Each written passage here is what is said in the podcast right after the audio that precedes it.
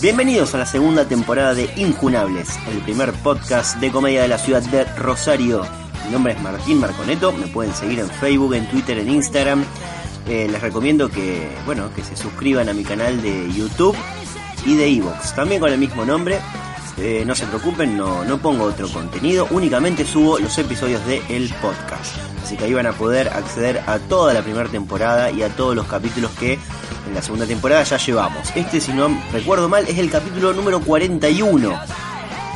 Bien, bastante polémico me parece. Está, está bueno, está bueno, me, gustó, me gustó grabarlo.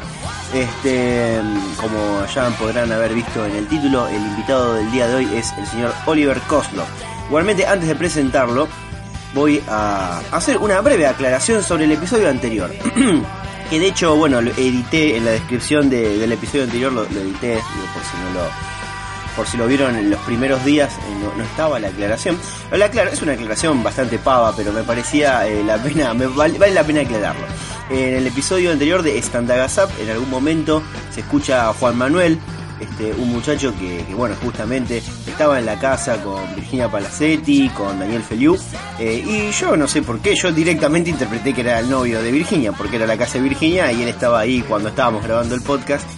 Eh, pero después Virginia me aclaró, me dice, no, aclará que no es mi novio, porque él tiene novia y, se puede enojar, y con toda razón. eh, así que bueno, nada, claro eso, que yo justo en el podcast dije, ah, está el novio de él, bueno, nada que ver. Este, así que bueno, nada, hice la aclaración solamente para, para evitarle un problema a él que, este, nada, simplemente eso, es un, un pequeño error. Bueno, nada, listo. Primera aclaración terminada. Eh, segundo, bueno, eh, se pueden entrar en Facebook. Acuérdense de darle me gusta a la página de Injunables. Ahí eh, tengo que tengo que subir porque la semana pasada no lo hice. Este, por falta de tiempo, la verdad es que no estuve mucho tiempo en mi casa. Este, y no pude obtener toda la información que me gusta en general.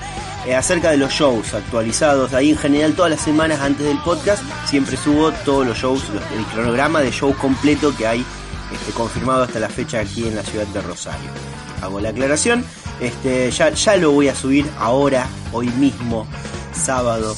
Este, y bueno, nada, eso lo voy a hacer, así que bueno, denle me gusta y, cualquier tipo de aclaración me pueden mandar un mensaje por privado.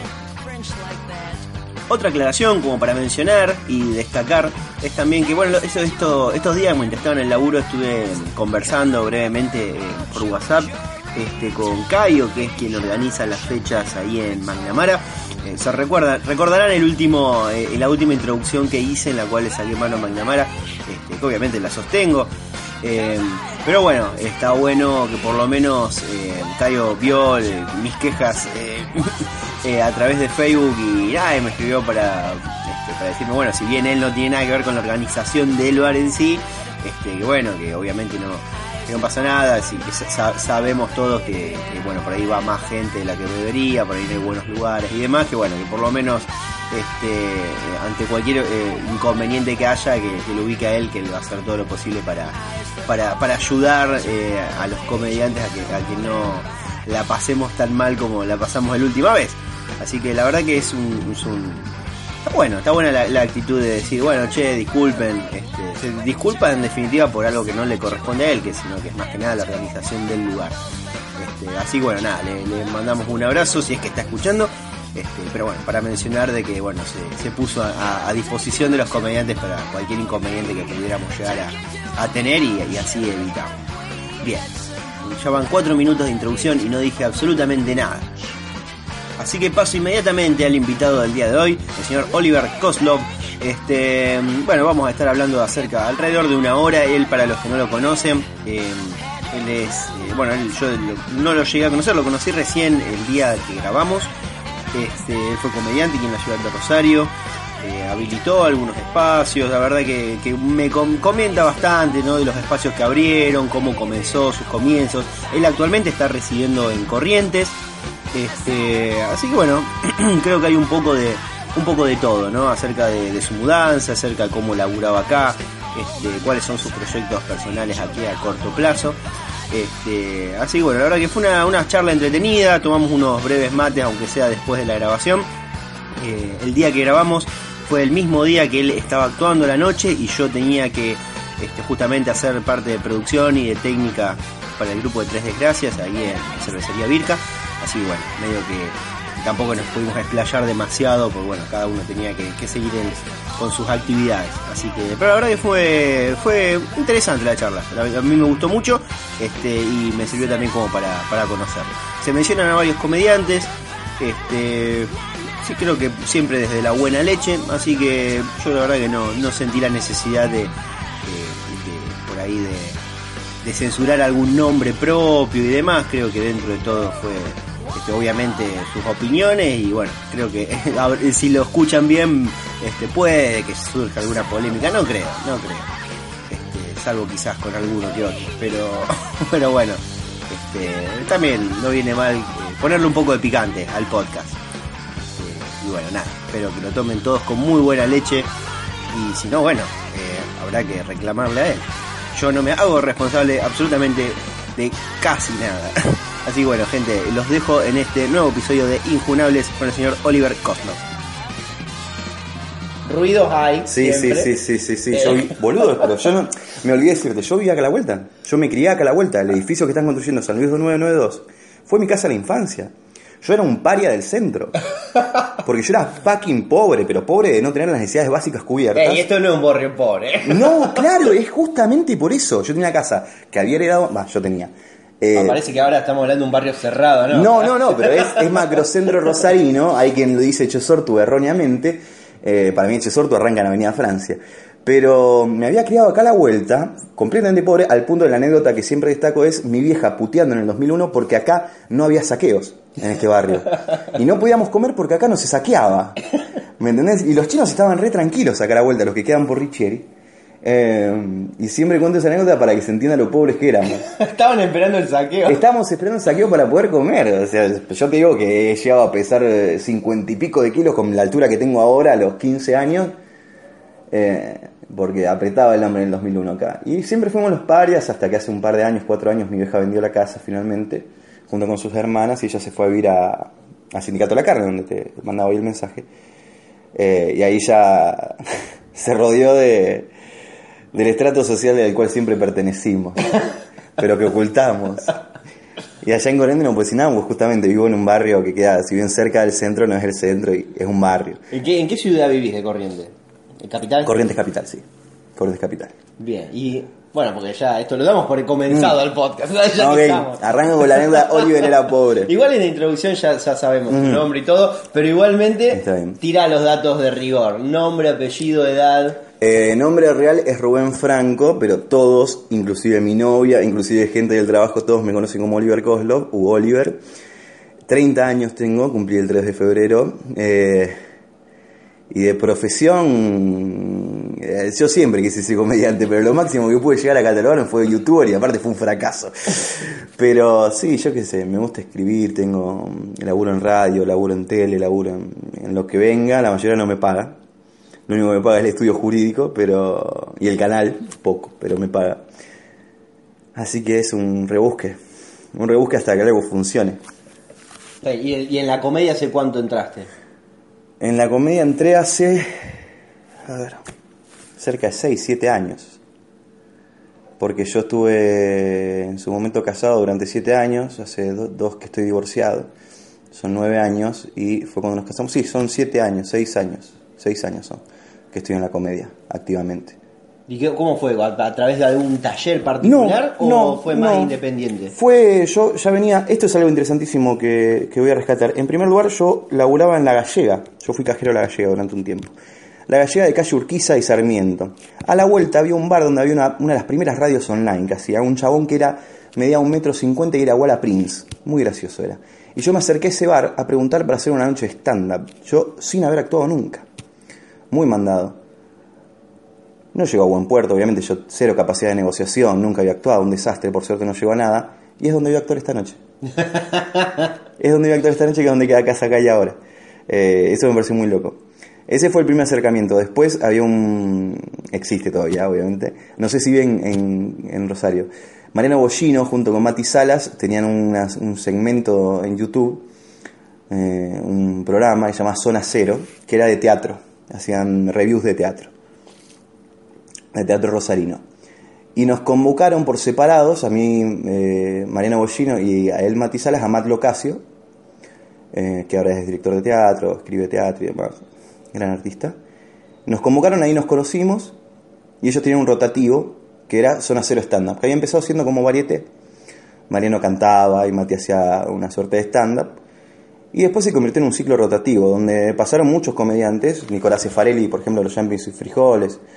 Eh, pasaron muchos comediantes, algunos quedaron, otros no. Y ahí empezamos a dar nuestros primeros pasos junto con Matt, de hecho arrancamos perdiendo el mismo tiempo, él una semana antes. Y los dos nos quedamos muy flasheados por gente como Bill Hicks, George Carlin, por los contraculturales del stand-up, digamos. Y arrancamos en esa línea. Eso se hacía en eh, lo que, no sé si todavía sigue siendo Club del Fan, se llamaba Miento Bar antes, Sarmiento y Urquiza, creo que, no sé, Tucumán, ahí está. No sé, ¿sigue siendo Club del Fan? Eh, Blackmore se llama. Bla- ah, ese es Blackmore, mira vos. Bueno, ahí justamente. Ahí era el ciclo y después lo pasamos a un bar feísimo, feísimo, que era 9 de julio y La Valle, si no equivoco. Obviamente cero preparación del espacio, nosotros no habíamos hecho ningún taller, éramos completamente autodidactas. Completamente autodidactas en el sentido de no fuimos a ningún taller, digo, aprendíamos de ver, de equivocarnos. Y llegó un punto donde hacíamos funciones todos los domingos. Horroroso, claro, éramos malísimos todos. y bueno, pero, era, pero era una gran forma de, de aprender, sin, sin compararme, ¿no? Pero los Beatles le pasaban en Hamburgo, ¿me entiendes? Los, Beatles tocaban todas las noches en Hamburgo y, claro, lograron cierta, cierta calidad y ciertos sonidos. Después, sí, son ellos geniales. Eh, y Mati y yo seguimos ahí, conocimos a Nikolai Maurovich y a Agostina Mariel, con quienes posteriormente formamos ONIC, One Night in Chernobyl. Que fue un grupo que fue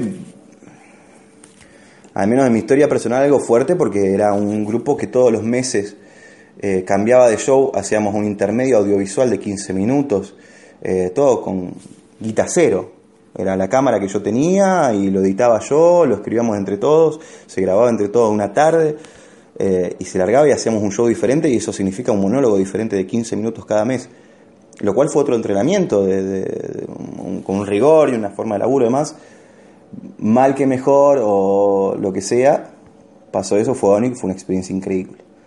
Y después de Onic, no sé si me estoy entendiendo mucho, tal vez en la No, no, historia, estoy El- el- tirando la toda lata. digamos. Tirando toda lata. Después de Onic, Onic se separa por, por virtudes personales, eh, ciertos alejamientos, mi- Matt, Matt y yo que en- empezamos a no llevarnos bien y demás, eh, por cuestiones completamente mías, personales, errores míos. Em, nos separamos, yo empecé a laburar con Alex Roth, que había sido alumno nuestro, fue nuestro primer alumno de hecho, el taller que teníamos con Matt, taller obviamente experimental. Eh, para todos esos que critican a, ah, no, esto dan- cualquiera da taller, es verdad, nosotros también fuimos de esos, pero lo cobrábamos más barato, no, no vendíamos ningún tipo de humo y éramos mucho más experimentales y hay gente que ha salido muy interesante de esos talleres. Eh, y Alex fue uno de los primeros compañeros, con él empezamos a laburar y empezó un ciclo en Espiria, creo que todavía existe el bar ahí cerca de tribunales, que era todos los jueves, si no me equivoco. Y terminé siendo unipersonal todos los jueves, que era un monólogo de Rosario de una hora. Y ese se transformó en mi laburo full time, porque yo en el proceso yo empiezo a hacer stand-up fuerte cuando me quedo sin laburo. Yo laburaba en la Sindar, lo ponía Caspé. Y me quedo sin laburo y necesito hacer algo, un rebusque. Y empecé a hacer stand-up. Eh, obviamente no gané un centavo, pero me ayudó a sobrevivir después Jessy Maura, con quien yo, eh, quien era mi pareja y que, que también era productora y demás. Tuvimos un espacio con mi mustache, con, con Ramón Chubaroni, un espacio hiper, hiper autogestivo y ilegal, e ilegal, que fue efímero. Poco tiempo después surge el slam de poesía, que también nos abre la posibilidad de viajar a un montón de lugares, conocer gente de otros lugares. Eh, pero todo siempre dentro del ámbito de la oralidad. Yo siempre manejé dentro del ámbito de la oralidad, lo mismo la radio, digo, lo chistimoso, por ejemplo, la sección que tengo. Pasa el tiempo, sigo laburando eso, seguí dando talleres, seguí mejorando yo también como tallerista, encontré que ahí había algo que me gustaba mucho, yo siempre disfruté de la enseñanza y el aprendizaje, pero nunca fue una, una enseñanza eh, vertical, siempre fue una enseñanza horizontal. Yo aprendía de, la gente con la que había laburado. Y bueno, en general fue eso, y tiempo después, bueno, yo me, separo de mi pareja y me voy a ir a Corrientes. Y ahí obviamente fue ya toda una cosa, porque nadie, yo era nadie. Acá también era nadie, pero allá era más nadie todavía y había menos espacios. ¿Y pero por qué es justo corriente, digamos? ¿Porque digamos, te, te había surgido un laburo o algo por el estilo? Yo había viajado en dos ocasiones por el slam de poesía y me había sentido muy a gusto. Fue la única ciudad del país donde me sentí tan a gusto como Rosario. Hay una frase que se repite mucho que Corriente tiene payé y es tal cual, payé es hechizo. Y tiene eso también que hay gente como que le toca y le toca. Y a mí me tocó eso con Corriente. De hecho, la segunda vez que viajé cuando volví, estaba en la terminal de Corriente llorando, llorando de la tristeza de tener que dejar Corriente. Y en la crisis del, del divorcio y todo eso, fue el primer lugar que me enseñó la cabeza. Y fui a quedarme de hambre. Yo los primeros tres meses bajé 40 kilos. Pero 40 kilos, te juro, vos me ves, soy gordo, digo. Pero estaba flaco, flaco. Porque no había comida, porque no había trabajo, porque no había comida, porque nada. Y después conseguí mi laburo. Y ahí como que fui avanzando un poco más en la vida y de repente ahora ya vivo con mi, mi compañera y, y ya pagamos la heladera, ¿viste? La cama ya está pagada. Eh, ya ahora me queda pagar el aire acondicionado, el hornito. Pero a poco me voy reorganizando la vida porque si bien a uno siempre le gustaría lanzarse a, a laburar lo que uno le gusta, en mi caso es la comedia, eh, hay que tener un, una espalda al menos básica porque uno no puede vivir del stand-up o de cualquier arte siendo un linchera. Digo, está bueno, a veces tiene cierta seguridad, yo ya la pasé. Y entonces, como que estoy reorganizándome la vida también de vuelta. Y ahora como que retomo el stand-up como, como lo que es y el lugar que siempre tuvo en mi vida. ya teniendo un colchón económico en Claro. el cual por lo menos sabes que, que no te vas a morir de hambre. No, claro, claro. Inclusive si me quedase sin laburo, estoy seguro que ya me podría rebuscar con las herramientas para sobrevivir. Ya tengo las suficientes herramientas como para poder sobrevivir en el mundo de vuelta. Eh, entonces eso, es eso, es tener un colchón donde decir, bueno, yo zafo con esto. Y ahora con mi laburo más que nada, viste, yo lo que te decía antes, yo laburo 10, 12 horas por día. Para poder llegar el jueves al ciclo ahora que armamos, para llegar a, los días que hago mi unipersonal allá en lo de Mari, que es el espacio de Corrientes donde estamos laburando, gente hermosa, eh, para que pase eso, y a veces toma trabajo, a uno le encantaría poder vivir de lo que uno ama, pero son pocos los privilegiados y los que no tenemos que trabajar también. Tenemos que trabajar eso para que algún día se vuelva de verdad de vuelta. Trabajar en lugares estresantes, en este caso, Mm. por ejemplo. completamente estresantes. Pero acá en Rosario yo había llegado a vivir del stand-up. Antes de irme a vivir a Corrientes yo daba talleres y hacía shows y vivía con eso. Más eh, mi compañera de ese momento que también tenía sus, sus laburos de producción y demás, pero digamos vivíamos del arte, por decirlo de algún modo. Pero bueno, eh, a veces hay que arrancar de cero, no está mal tampoco. Che, y bueno, y justamente esto de arrancar de cero. Porque yo, por ejemplo, de corriente no, no conozco nada. No, está bien. Entonces, antes, justo estábamos hablando de récord. eh, vos me dijiste, ahí en Corrientes Capital son Sí. cuatro comediantes nada más. Sí, hay, Oh, hay no. más comediantes, Claro. hay más comediantes. El tema es que ahí había, yo cuando llegué, eh, mi contacto ya era Alejandra Silva, comediante, ella es de Formosa, vive en Corrientes, periodista, comunicadora. Eh, yo ya había laburado con ella la vez que había viajado la primera vez, habíamos organizado un show muy lindo, me trató súper bien. Cuando voy a vivir a Corrientes le digo, che, estaría bueno que organicemos algo, ella tiene su grupo que era Angabú Stand Up, eh, y me dice, mm, me tira como, sí, sí, o fíjate, porque hay gente que quiere armar tal. Como que me, tiró para atrás. Bueno, en ese momento me reencuentro con Franco Penelli, que él se había ido a vivir justamente un mes antes que yo a Corrientes, y él, por la novia, por María José, eh, tenía contacto con Fede Molina, que él había tenido un grupo anteriormente, uno de los primeros grupos de stand-up de Corrientes, sino el primero, que era Stand de Acá. Eh, creo que era stand de acá. Entonces él quería retomar el stand-up, hacía creo que 3, 4 años que no hacía más, retomamos y se forma Comunes y Corrientes.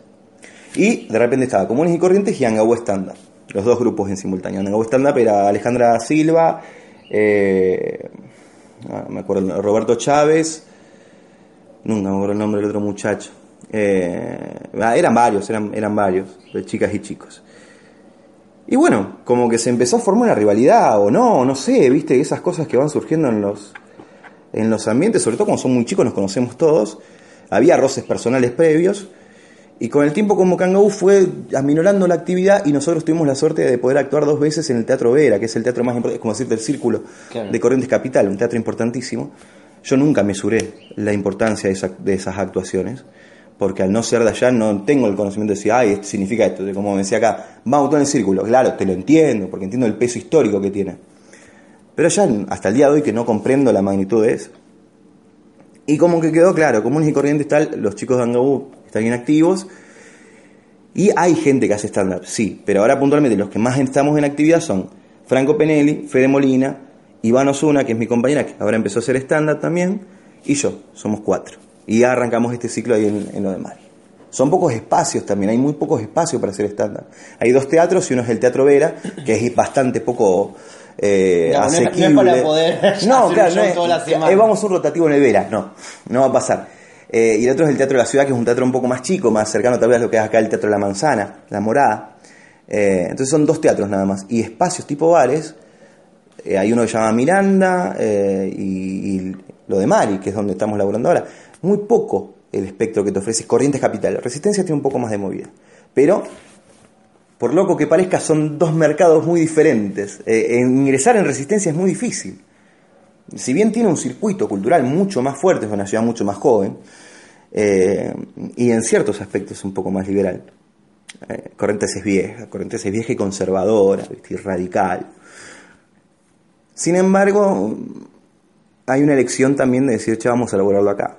Entonces, como que estamos abriendo ahora el panorama, estamos convocando comediantes para que se sumen al ciclo, que vengan a probar. Vamos a mandarnos cagadas. Total, todos nos mandamos cagadas. Nadie se las sabe todas con stand-up. Entonces vamos a empezar a probar que se genera un ciclo también. Estamos hablando con gente de Paraguay también. Nosotros estamos muy cerca de Paraguay. Y allá hay un circuito eh, muy interesante. Y estamos tratando también de, coordinar acciones para ir a Asunción y que los asunceños vengan para Corrientes también, Resistencia, Formosa, Posadas. Estamos tratando de agrandar todo eso, pero obviamente toma tiempo. Toma tiempo y es difícil. Claro, está bien. Y sí, sobre todo por ahí también, acá Rosario hay poca cantidad de espacios. cerró Bueno, pero mucho. sí, cerraron muchos, pero sin embargo vos no, no te podrías no, no podrías magnificar hasta que no vayas. El día que vayas a Corrientes te vas a dar cuenta. Es lo que te decía recién sobre la educación, no sobre la educación, sobre la salud pública, sobre la infraestructura mm, municipal, provincial, eh, los colectivos. Son cosas que el, el rosarino no creo que valore. Con esto no quiero, no quiero ser un, un chupaculo del socialismo, porque me importa bastante poco. Pero sí que, que hay estructuras que, que, hay acá en Rosario que son inimaginables en otras partes del país, sobre todo en el norte, que son lugares muy feudales. Digo, el, gobierno radical que, que gobierna actualmente Corrientes, de la mano de Gustavo Valdés, es, es un gobierno que es la herencia de, de Colombia, que Colombia estuvo gobernando desde el 2002, 2003, ¿me entendés? Que fue el que ordenó más o menos después de, del- de la crisis del 2001, de los empleados estatales. Entonces, hay cosas que uno no magnifica y eso también pasa con el espacio cultural. Porque allá no hay posibilidades, allá no hay, por ejemplo, acá se estaba tratando, me acuerdo cuando me fui, la ordenanza del club social y cultural, todo ese tipo de cosas, ya de momento es inimaginable. Ahora hay un grupo de, de- de chicas y chicos que están reactivando un proyecto que es como pasó acá con, con jefatura de policía. Allá también hay una ley que dice que la jefatura de policía debe ser un centro cultural actualmente. Sigue siendo jefatura. No están reactivando eso con gestores culturales y demás allá. Siempre hay un, un hilo de esperanza, ¿viste? Pero más allá de que es verdad que acá cerraron muchísimos espacios. Tradicionales, hermosos. La chamullera es un lugar hermoso, Olimpo también. Sí, igualmente al mismo tiempo, digamos, sería, sería faltar a la verdad no mencionar que hay espacios que se Claro. abren, pero sí, como que todavía hay un falta un plus Mm. en el cual, por ejemplo, ahora Martín Marzukeli estuvo, Sí. habilitó un lugar que ahora la realidad, ay no me acuerdo el nombre, que fui, fui hace poco, fui el miércoles pasado, un hermoso bar eh, antiguo ahí por calle San Lorenzo al 1400. Mira. Este, es muy, muy lindo lugar. Este, chiquito, pequeño, digamos, pero recién arranca, debe Claro. tener tres funciones.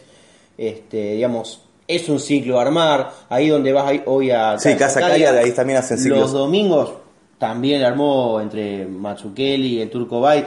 También, digamos, le dieron, pero también no debe tener yo, más de dos meses. Pero es que meses. Martín históricamente desde... Con esto quiero, quiero también dejar en claro que no tengo ningún tipo de animosidad contra Martín, no sé ni siquiera por qué nos peleamos, si alguna vez nos peleamos además.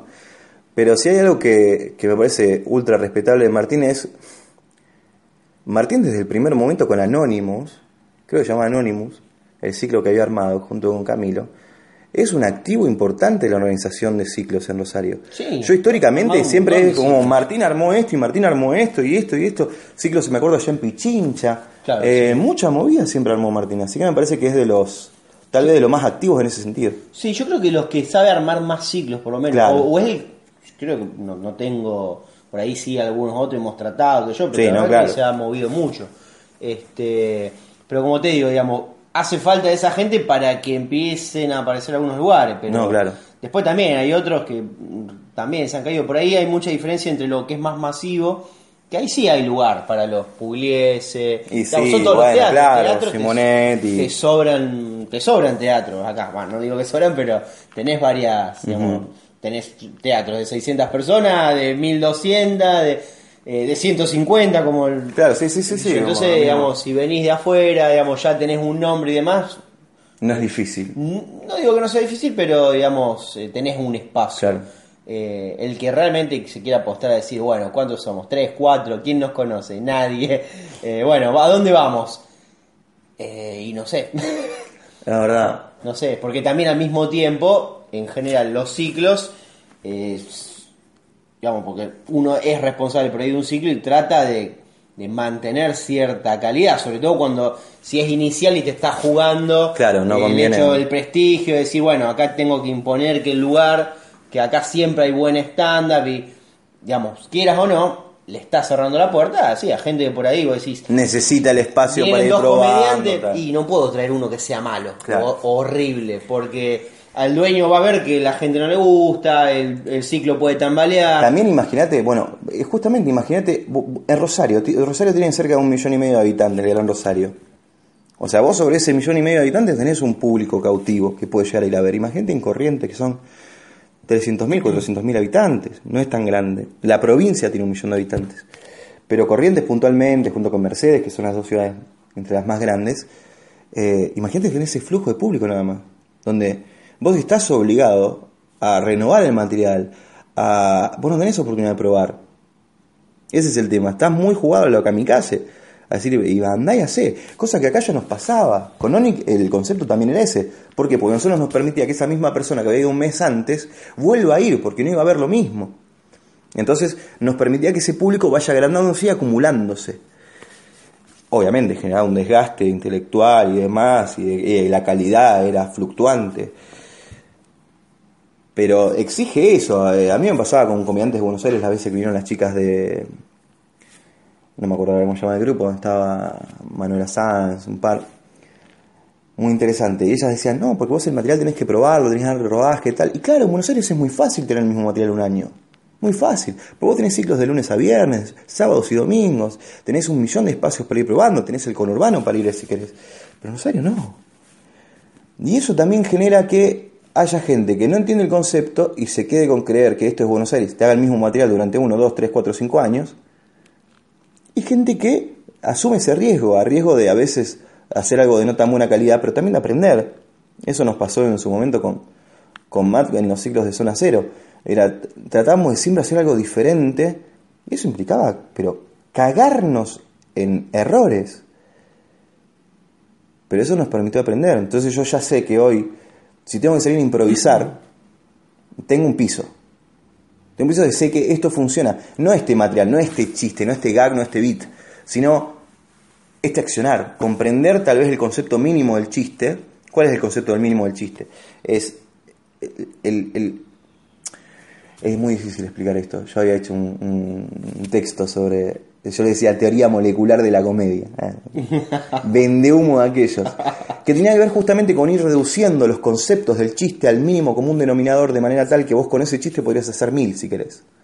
Porque vos respondés a un mínimo común denominador conceptual. Entonces, contradicción ideológica sobre tal cosa. Vos ahí vas rellenando. Es como hay, una- hay un, hay un programa llamado Rock Band, si no me equivoco. Vos ponías las notas y te armaba el tema en el ritmo que vos querías. Listo. Es una cosa así. Eh, pero a nivel mental. Digo, lo laburás en la cabeza. Entonces yo sé que voy a laburar sobre esto. Listo. Entonces se vuelve un, me- un mecanismo mucho más interesante hacer comedia. Y mucho más abierto también, porque todo lo que te va sucediendo, todo lo que vas viendo, todo lo que te va afectando, se va transformando automáticamente en eso. Esto no significa claramente que siempre salga bien y que yo siquiera lo, sepa manejar, pero sí que es una gran forma de ver la comedia y poder laburar mucho mejor los subtextos. Antes yo te decía, un comediante que consideraba que en su análisis sobre ciertas rutinas de comedia no había sabido ver el subtexto. Y es que justamente pasa por ahí también. La comedia es una herramienta, es un arma, eh, y es posiblemente una de las armas más interesantes frente a la opresión, a, cualquier tipo de opresión. Y de repente ves comediantes que en, su afán de hacer reír, terminan estigmatizando a gente estigmatizada. Eh, por plantearte Miguel del Cel, ¿me entendés? Cuando Miguel del Cel eh, hacía de villero, de Palito Lescano. A mí me, pone triste cuando veo, cuando veo la comedia aplicada al oprimido y nunca al opresor. Es como un absurdo. La comedia debería estar siempre aplicada al opresor. Vos tendrías que burlarte siempre de Macri, no del pibe que cobra un plan, ¿me entendés? Porque eh, en Corrientes hay toda una discusión ahora por, con dos comediantes, eh, comediantes, lo que sean, hacen videos de Instagram, no sé cómo llamarlo, eh, no sé cómo se consideran ellos, en realidad tenía que hablarlo con ellos. Pero uno es Wally Turriaga y el otro, muchacho no me acuerdo el nombre, hace un personaje que se llama La Luchona. y está ganando mucho reconocimiento. Y es él con una peluca, ¿me entendés? Y unos lentes simulando ser una mujer de escasos recursos con muchos chicos.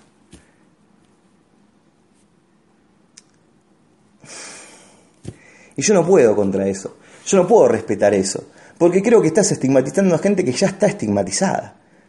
O sea, no estás haciendo ningún tipo de bien con tu arte. Todo lo contrario, estás siendo funcional a un opresor.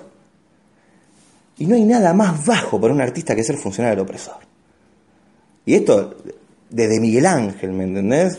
Desde la capilla sixtina, con, con los detalles antieclesiásticos, el ombligo de Adán, e, ese tipo de detalles entonces, históricamente el artista, como tal, debe ser contracultural y debe ir contra el opresor, debe ir contra el hegemónico, el poder hegemónico, el pensamiento hegemónico y demás.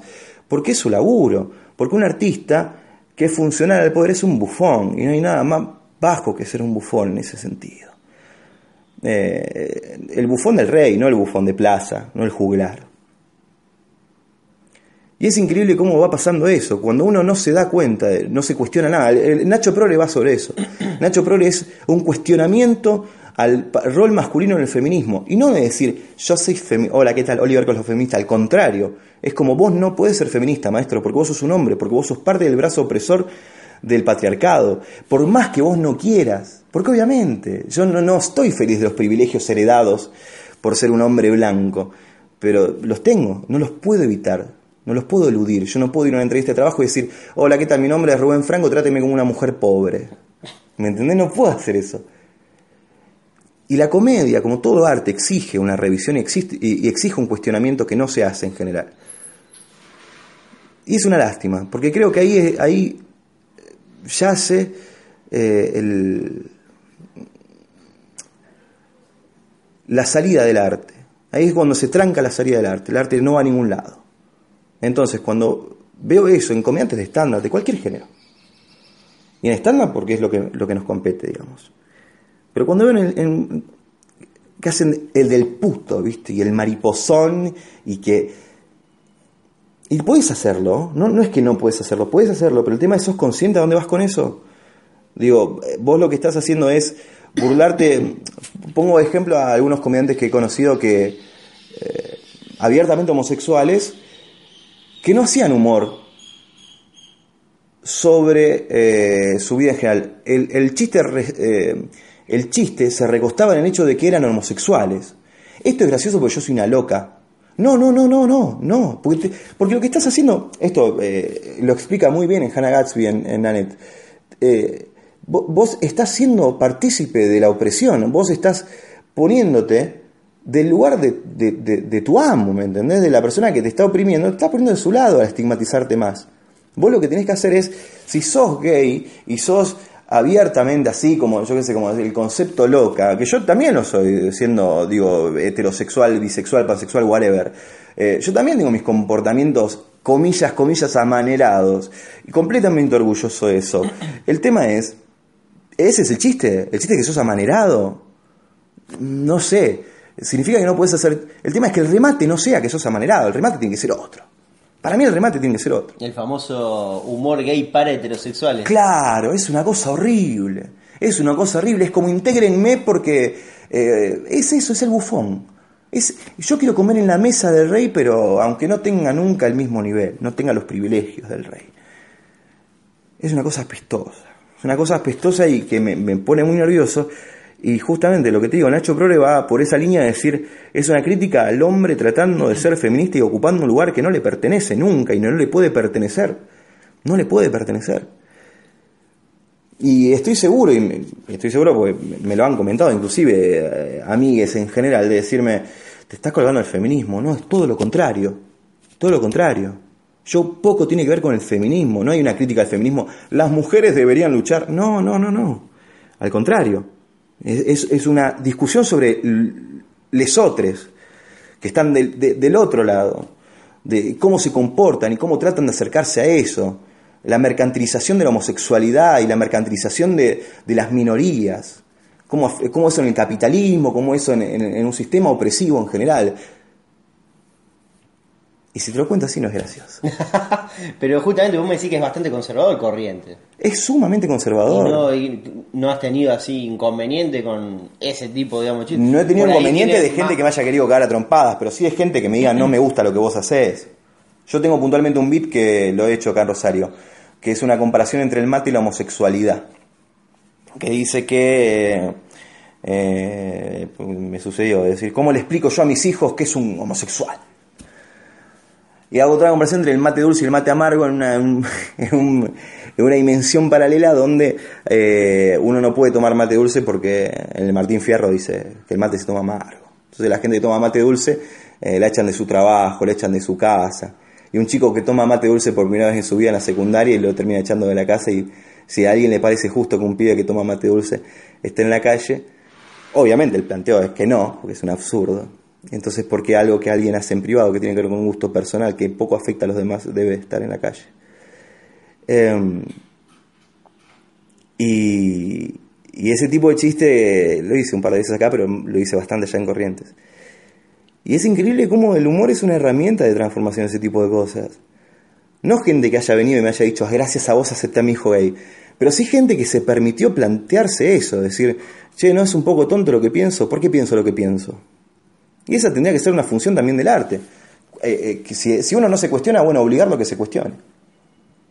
Esa es la búsqueda que tuve siempre. Incluso, si bien no todos mis monólogos han tenido una profundidad o la profundidad que yo hubiese deseado que tuviesen, con Matt lo primero que vimos y lo primero que nos flasheó fue Bill Hicks. Y entonces uno se queda con esa primera impresión. Uno se queda con yo quiero hacer esto. Ahora que aceptarla porque quería hacer Bill Hicks. Es más, hay un primer monólogo que está subido a, YouTube donde le robo directamente, a un beat, un del cigarrillo. Se lo robo bestialmente. La otra vez se lo mostraba a mi compañera y me decía, fuerte, ¿eh? Tipo ayer tranqui robando el pibe. y es verdad, y de verdad. Eh, pero entonces uno se queda con ese deseo, es el pibe que arranca a jugar el fútbol y quiere ser, no sé, Maradona, quiere ser Messi. Y después, bueno, eh, de repente no, él es mejor como defensor. Se la banca como defensor entonces. Pero uno siempre arranca con ese deseo, entonces uno puede no ser Bill Hicks, pero bueno, puede al menos no abusar de piba como Luis y o como Bill Cosby, ¿no? Al menos puede arrancar por ahí, ¿no? Por no ser un abusador. Pero bueno, es, es lo que nos obliga el tiempo y lo, el lugar donde uno está parado obedece también a... lo que uno hace obedece al tiempo y al lugar donde uno está parado. Y hablando del tiempo donde estás parado, ¿dónde, ¿dónde estás parado en este preciso momento? En tu momento, así no sé, personal, ah. profesional, eh, ¿sentís esto como una carrera, un oficio, un hobby? Ajá. Y es complicado. Facebook es complicado. Eh, la comida es lo que más me gusta en el mundo, inclusive cuando no, lo hago bien. Porque eh, no quiero parecer Dolina haciendo tipo todo el tiempo para, eh, metáfora de fútbol, pero el gordo que va a jugar, viste, los jueves. Y corre dos metros y ya se está agitando. Es lo mismo. A veces no me hace bien. Yo tengo muchos amigos y demás, y, gente que de la nada, viste, te salta. Allá al ser muy poca gente me ha pasado de gente que me cruza en la calle algo que nunca me ha pasado. Eh, vos sos Oliver, sí, es muy bueno tal cosa que haces, tal. Y si bien hay gente que te dice eso, uno nunca, va, yo al menos no, nunca creo que soy bueno en lo que hago. Em, entonces veo chistimoso, por ejemplo, que es lo que más hago, porque todas las semanas y demás. Y a veces lo miro y digo, ah, esto es una mierda. Esto es una mierda. Con razón no me pagan, porque es una mierda. Y de repente me entero que hay alguien que yo no sabía que lo ve, ¿me entendés? Y es como, no, pero sí me encanta, lo veo siempre. Pero es una mierda. No, es graciosísimo. Porque a veces uno también está quemado el sentido del humor de uno. Porque uno se ha reído ya de tantas cosas, ya conoce tantos chistes, que te quedan solamente los comediantes alternativos, ¿viste? A mí me pasó con Ignatius Farray, por ejemplo, el gallego. Eh, no es gallego, él es de las Islas Canarias. Pero con Ignatius me pasó que es un comediante alternativo, el vago. Y hay un show en YouTube que es, pero nada, es densísimo, pero densísimo de, de eh, malo. Yo me tiraba de la risa, pero lloraba de la risa. Hay un chiste que dura cuatro minutos diciendo lo mismo una y otra vez. Por el simple hecho de la, de la gracia que hay en la repetición y romper con la repetición como elemento. Entonces de repente me reía de eso y digo, uy, estoy re quemado de la cabeza. Es como necesitas más, es el adicto a la droga, ¿viste? Es como, ya cuando la coca te pega, ya no te pega la coca, es como, ¿y ahora qué hago? Con la comida también pasa eso. Uno a veces empieza a conocer tantos chistes, conoce tantas estructuras que ya no todo te causa gracia. Ya a veces cari muy con otros ojos. Entonces te vas arruinando el sentido del humor, ciertas cosas. Entonces uno lo ve y dice, no, esto no es tan gracioso. Y de repente sí, hay gente que le gusta. Pero en, en, en líneas generales, mi deseo es ser comediante. Está apuntado hacia eso. Claro. Y si tuvieras que mirar para atrás, ¿cuáles son los, los dos, tres, cuatro Sí. mil, no sé? Los errores más importantes que cometiste hasta ahora. Quererme dueño de la verdad. Eso antes que nada. Eso antes que nada. Eh, pero créeme el dueño la verdad con boludeces. Porque una cosa es esto que digo del análisis, que me parece que es necesario, tal. Pero no se trata de decir, vos tenés que hacer esto en el stand-up, sino decir, está bueno que por lo menos te preguntes cosas porque te va a llevar a algún, puento, a algún puerto o al menos saber si vos vas a hacer chistes sobre putos, al menos bancátela. Al menos si no lo hago porque odio a los putos, porque me parece una, porque sí, son una aberración. Ah, listo, bárbaro. Nos vamos a ser amigos, pero digo, por lo menos te bancar lo que decir. Pero sí de creerme el conocedor de la verdad sobre ciertas cosas. Eh, que eso ha hecho que me aleje de gente, un 80% de gente que me chupa 32 huevos, pero sí también de gente querida. Y después creo que estar al lado de, de, ciertas personas y poner en juego mi autonomía, también me ha alejado de gente que, hasta el día de hoy quiero mucho y extraño mucho, eh, pero que creo que justamente no, no me quieren o ellos no me extrañan. Y me parece bien, me parece que tienen razón.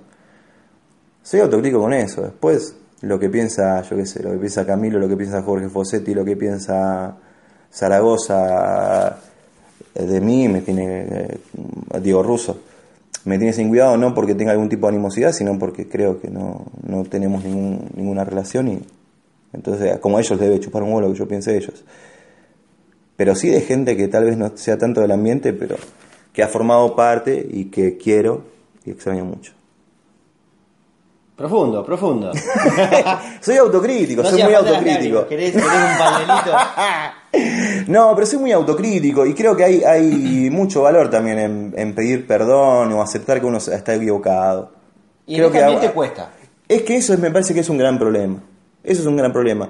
De repente ir a, me a Corrientes y ver resurgir un, un movimiento de stand-up, cosa que yo ya había habido acá, si bien había habido etapas previas, digo, eh, Paula Solari y, y- ¿Cómo se llama el que estaba con ella? Alcaín. Alcaín.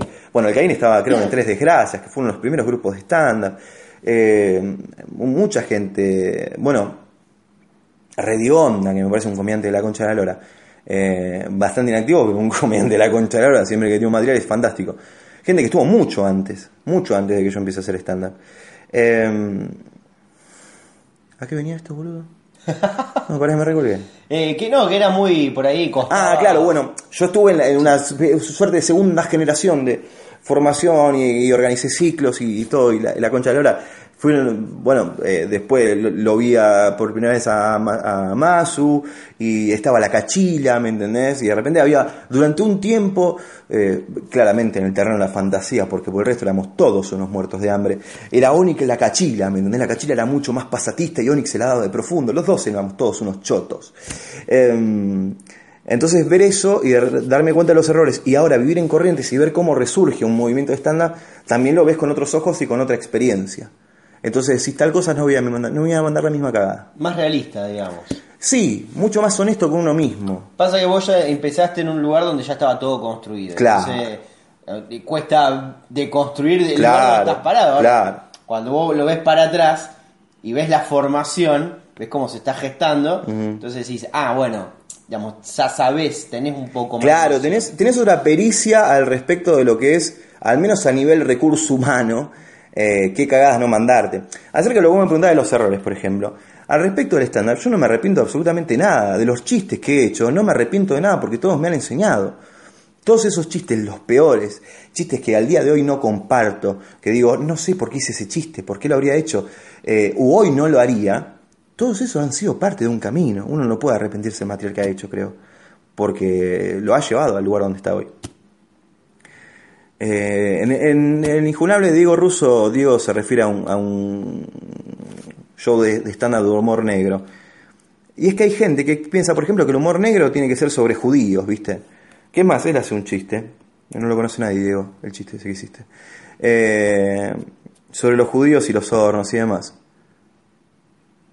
Yo tenía un chiste sobre la bula de Plaza de Mayo. Que hasta el día de hoy, cuando me piden humor negro, hago ese chiste. Mío. Eso es el humor negro. El humor negro no se trata de burlarte de una sensibilidad de la cual todos se burlan. El 11 de septiembre. Burlate de lo que duele. Burlate de. Hoy burlate de un femicidio. Si querés hacer humor negro y te la bancás. Burlate de las abuelas de Plaza de Mayo. Burlate de la tragedia de Once. Porque eso es el humor. El humor negro. El humor es tragedia plus tiempo. El humor negro es tragedia y too soon, como ponen en 4chan cuando se preguntan si es muy pronto para hacer un chiste. Es siempre, siempre es muy pronto para el, para el humor negro. Entonces, hoy hacer un chiste sobre judío, eso no es humor negro, maestro.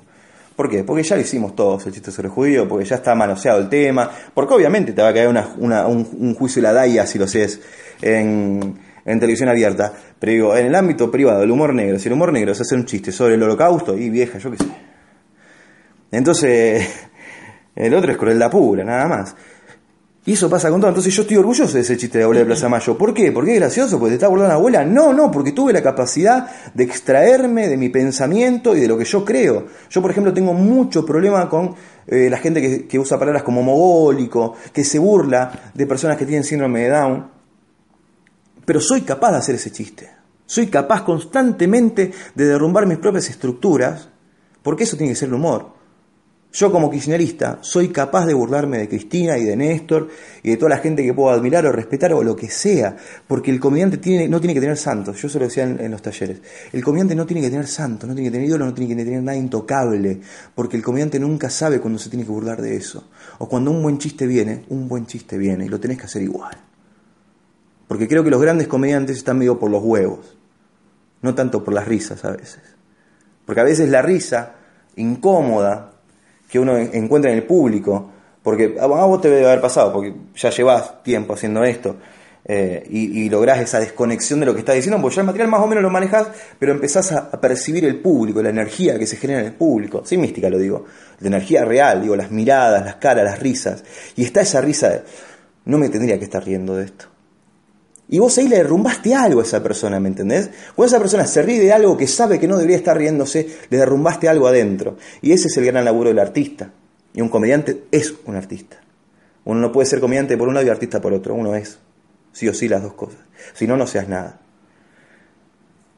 Y eso es lo más magnífico que tiene la comedia. La comedia es posiblemente el único arte que es directamente capaz de romper estructuras en la cabeza de los otros. Yo cuando hice ese chiste de, de- la homosexualidad del mate, lo remataba diciendo, y después está el tereré, que es como la transexualidad. Porque es uno, pero es el otro. Pero el mate es amargo, pero el jugo es dulce. Y había una piba trans al fondo. Y yo cuando lo hice tenía un miedo. Porque mira si lo ofendo. Y vino chocha, pero tipo, ay lo que me reí. Pero así como se rió ella, se rió un gordo que vos lo veías con la esposa y el hijo. Que tenía, pero el escudo de boca en la frente. Y se rió también. Entonces, ahí decís, che, boludo, bien. Estuviste bien, boludo. Estuviste bien, gordo bigotón. En ese estuviste bien. Algo le moviste a esa persona. Después, a veces crece, a veces no. Pero algo le moviste. Entonces, Nacho Progre busca eso. Busca no busca movilizar a las mujeres. En todo caso busca que la mujer se identifique en el sentido de decir, ah, mira, tiene razón sobre este chabón. Que... Lo que busca es mover la estructura a los chabones.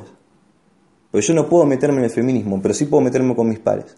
Entonces el feminismo, si el hombre desea ejercerlo, no lo ejerce en el ámbito público, armando organizaciones de padres antipatriarcales, todas esas boludeces. No, somos hombres con bollera, nada, nada, nada. El feminismo en el hombre se ejerce diciéndole a tu amigo, che, nada que ver lo que está diciendo. Teniendo los huevos así de grandes, de a tu grupo de amigos decirle, eso que está diciendo está mal. Y bancarte la discusión y bancarte la posibilidad de perder un amigo.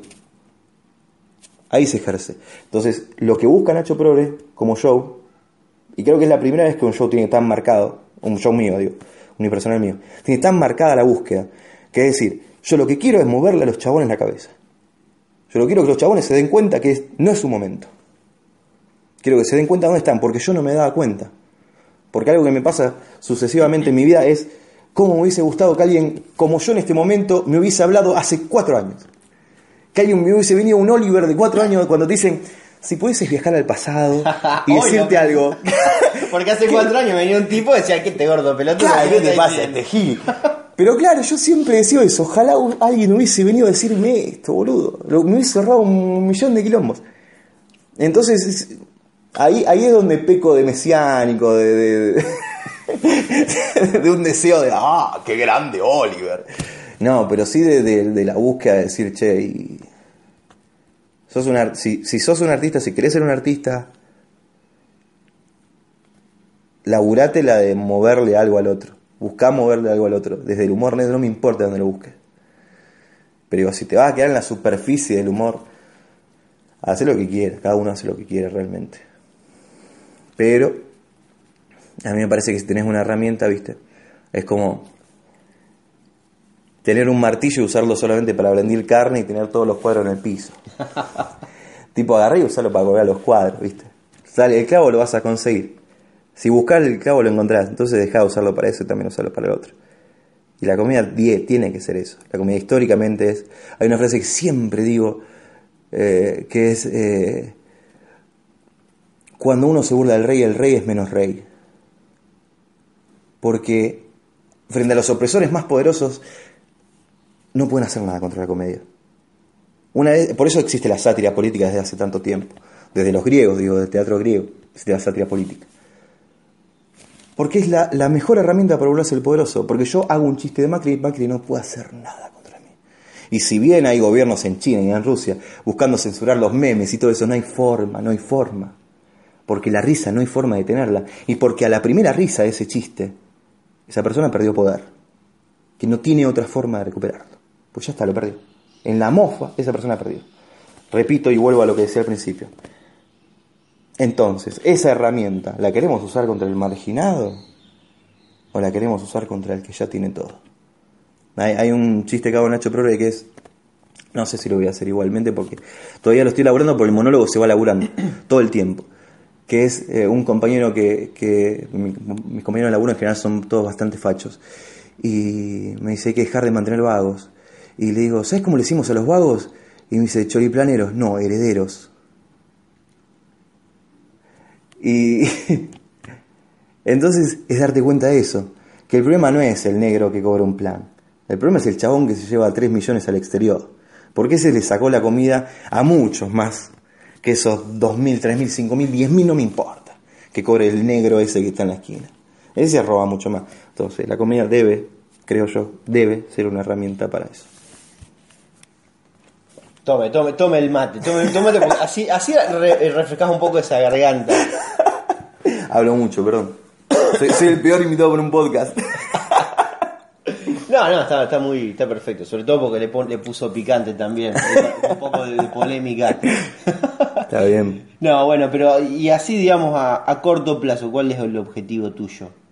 Digo a corto plazo porque... seguir girando, seguir actuando en lugares donde nunca actué. Bueno, porque por ejemplo, me dijiste ahora cuando viniste, eh, porque viniste eh, una mano atrás y otra adelante. Sí, completamente. Vine solamente con la no con la guita, en realidad vine con un pasaje y no tengo pasaje de vuelta. Bien, y eh, hoy estás ahí en Casa Calla y si te va bien... Ajá. Tengo el pasaje para San Nicolás. Bien, y si te va bien en San Nicolás, Tengo el pasaje para Santa Fe. y si te va bien en Santa Fe, Tengo el pasaje para Reconquista y de Reconquista a Corrientes llego casi caminando. Puedo ir en bici. has jugado. Estoy jugado, porque como decía el, el amigo Diego Russo, yo soy una persona muy dependiente del dinero y le quiero cobrar a todo el mundo, por eso hago cosas a la gorra. Pero, y vine jugado, a ver, la realidad es, eh, yo podría tener la plata de backup, porque cobré el aguinaldo hace un par de, un par de días, un par de días, un par de semanas, pero lo tuve que gastar en cosas para mi casa. Y si yo quisiese realmente, podría tener la, plata para el pasaje de vuelta en, en la caja de ahorro. Pero vamos a poner picante. Claro, boludo. Si, si vengo, mirá si vengo. Cuando uno tiene mucha seguridad le pasa como Argentina en todos los putos mundiales, Martín. ¿Me entendés? Siempre en todos los mundiales hay como Argentina favorito, Argentina favorito. El día que no seamos favoritos ganamos el mundial. Porque a la gente hay, hay un comediante español que decía no hay frase más poderosa en el mundo que no hay huevos. Eh, que era tipo, eh, a que nos vamos, eh, che, nos vamos para Alicante, estaban en Madrid, nos vamos para Alicante. Nada, mira si no voy a Alicante. No hay huevo, que no hay huevo. Seis horas después en Alicante. No hay frase más poderosa. Entonces, decidí, como una decisión personal, decir, che, me mando, ya fue. Es más, me vine creo que con 500 pesos ya me quedan 200, porque cargué la, me hice la móvil, la cargué. Este, así que ya, ya estoy jugado. Ya para la noche ya estoy jugado. Así que me tiene que ir bien o me tiene que ir bien. Eh, pero es parte, es parte del juego, yo qué sé. Después sí, tengo el backup a alguien, le pediré guita. Digo, a, a corriente tengo que volver porque el lunes tengo que entrar a laburar. Pero, este, sí, decidí jugarme a, a, ver qué onda. Bueno, una cagada que yo tenía ganas de, Sí, de- me de ir, tenía ganas y justo estoy ahí en vivo. Igual, vos sabés que también le pasó a Apolo eso, yo a Apolo, eh, también vi que se, se- habló en algún que otro podcast sobre Apolo, que lo quiero mucho. Cada tanto lo mencionamos, como Sí. uno de los caídos de la comedia. Uno nos caía de la comedia, pero mi Dios lo chino, tenga en la gloria. Lo debe este, estar escuchando ya que fuiste docente. Seguro. ¿Ah, sí? ¿Se, ah, ¿se supo eso al final? Vos sabés que yo a Apolo le dije en la primera clase, nunca digas que yo soy tu profesor. él, dijo, él siempre te presentó así, digamos. Eh, lo amo mucho. Eh, tenemos una relación medio, medio extraña. Edípica. Apólica. Este, con Apolo, lo quiero mucho. De hecho, creo que ha tenido momentos increíbles como comediante. Yo no me enteré porque no estaba acá. O sea, yo toda la carrera de Apolo la tuve en corriente. Y me iba enterando más que nada por Jesse y por él mismo. eh, y un potencial tremendo. Pero sí, claro. Es que implica cierta dedicación que a veces uno no le puede poner. sí, porque aquí estaba, creo que arrancó en ese momento, no sé si estaba en primero o segundo año de abogacía y, y bueno, ya si estás Sí, con la sí, sí, por eso. Es como las bandas cuando la arrancan en la, secundaria, ¿viste? En la secundaria tenés un tiempo y después ya todo cambia, algunos Sí, consiguen sí. laburo. Pero eh, sí, sí, a Apolo le tengo mucho cariño. Mira qué lástima, yo te juro que la primera clase le dije, nunca digas que sos alumno mío porque te van a cerrar todas las puertas. Porque hay gente que me odia y en ese momento no lo sabía, pero ahora lo puedo decir con, con, con- con mucha razón, me debe odiar. Pero sí. Y esto, esto, para, quiero dejar en claro algo. Yo todo esto que estoy diciendo no es para que vengan y me digan, eh, Oli, todo olvidado, me, me- me da igual, quiero decirlo porque me parece lo justo. No tengo ningún tipo de expectativa al respecto de que algún comediante escuche esto y diga, pobre Coslo. Nada, me chupa 32 huevos. Creo que si me odia tiene razón, ya está, está todo bien. Eh, pero sí quiero decirlo porque me parece que nobleza obliga a rectificar. Está bien, perfecto. Bueno, y ya, porque ya estamos dándole cierre a la nota. Está bien. Para no estirarla a una hora y media. Una idea tengo como- que editar esto. Sí, claro, no, lo sé. Hay unos silencios míos que los corté y te queda media hora la nota. No, no, pero bueno, vamos a las preguntas de rigor que le hago Ok. a todo el mundo. Vamos. Siempre aclaro esto, tengo que empezar a cortar estas partes porque siempre todos los podcasts va a decir que lo decís siempre, sí. Porque es mi podcast y si no que se, lo- Ah. se hagan uno de ellos. Si no anda Club Abu, Gil. Sí, está bien. Eh, tu peor función. Tu peor función o la peor noche, que puede Sí. ser no necesariamente la función. Eh, teníamos un grupo con Matt y con Alex Roth que se llama Pistoleros de Agua Dulce, Pistoleros, que venía de un programa radio que hacíamos un podcast con Matt Locasio que está en YouTube, Pistoleros de Agua Dulce. Eh, fuimos a San Lorenzo. No teníamos luz, no teníamos un buen micrófono. Está, creo que todavía el video ahí promocional de lo malo que fue esa noche, porque lo grabamos todo, hicimos un video de lo, lo malo que fue esa noche, tipo promocionando que nadie le importaba, toda la gente hablando, yo salí tercero y grité directamente, y nos pusimos a competir con Matt si lográbamos que un chabón que estaba sentado de espaldas, ¿ok? El, primera fila estaba sentado de espaldas, si lográbamos que se diese vuelta, el primero que lograba que se diese vuelta, o antes en su rutina, ganaba, resultó que era ciego. Lo cual derivó obviamente un montón de risas. Primera actuación, si no me equivoco, Alex Roth, Bautismo de Fuego, la pasó horrible. Y nosotros con Matt nos cagábamos de risa, pero sí fue una actuación terrible, horrorosa. Te, te- te preguntaría qué aprendiste de ahí, pero supongo Aprendí, que... aprendí que si no te dan bola, grita. No importa lo que digas, vos grita. Y me pasó en, en Corrientes hace poco, estuvimos en un festival que se llamó Tereré Fest. Y a mí salió, me tocó salir primero, hice One Line, un bar de One Line, tuve tres minutos en el escenario gritando. Y me fue bastante bien. grita, siempre grita. Así que es- esas fueron tu- tus mayores experiencias. Bien. Sí, sí, esa ¿Y fue la mejor experiencia? Algo que, algo que te haya... El último- que a lo largo de la comedia, es- Sí. esto, esto es algo para resaltar. Hay dos eh, que no los puedo separar. Uno fue eh, mi último show, mi último show antes de irme a vivir a Corrientes. Porque hice todo el show sobre el amor con mi ex mujer sentada en primera fila grabándome. Allá era mi ex mujer en ese momento. Eh, y lo cerré diciendo ojalá que hubiese más comediantes que tengan los huevos de hablar de amor frente a la persona a la cual se están alejando. Eh, fue una herramienta de personal increíble, una cosa fuertísima. Esa fue una. Y la otra fue una noche en Magnamara que actué con Dincho Zaragoza eh, y con dos comediantes más, no me acuerdo el nombre, creo que uno era Diego Emi. Y fue graciosísima. Graciosísima porque yo salí encendido. Salí encendido y era noche baja. Ah, eh, Manuel Rivera Sicafi. Hondureño creo que es él. Sí. Eh, éramos nosotros cuatro. Y yo salí tercero y me fue muy bien. Y yo siempre tuve una rivalidad platónica con un Tincho Zaragoza. Yo solo, Martín, ya sé. Este, y me fue excesivamente bien. Me fue muy bien. Y después salió Tincho y no le fue tan bien. Y para mí fue, eso me hizo muy feliz.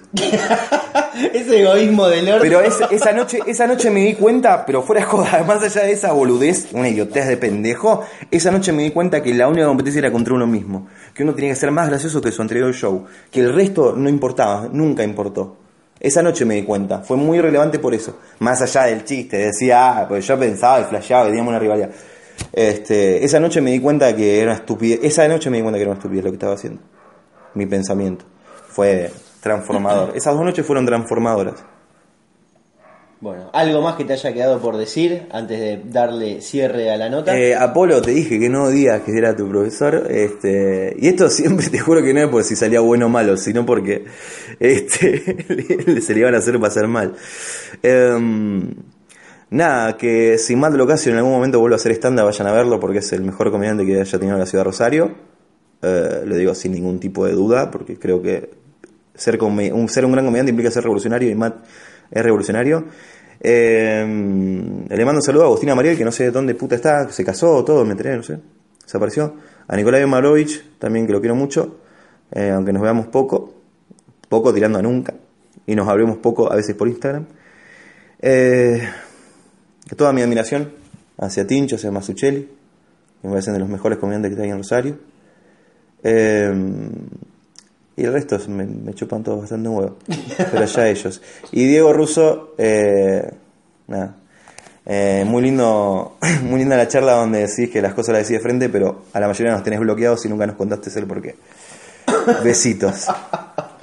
Bueno, y con esa última reflexión, a la cual Así. yo también adhiero, eh, Eso lo vas a recortar. Sos un puto. no, no la voy a recortar. No, no, también me gustaría saber por qué me tiene bloqueado. A vos también te bloqueó. Me estás cargando. No, no, estoy loco.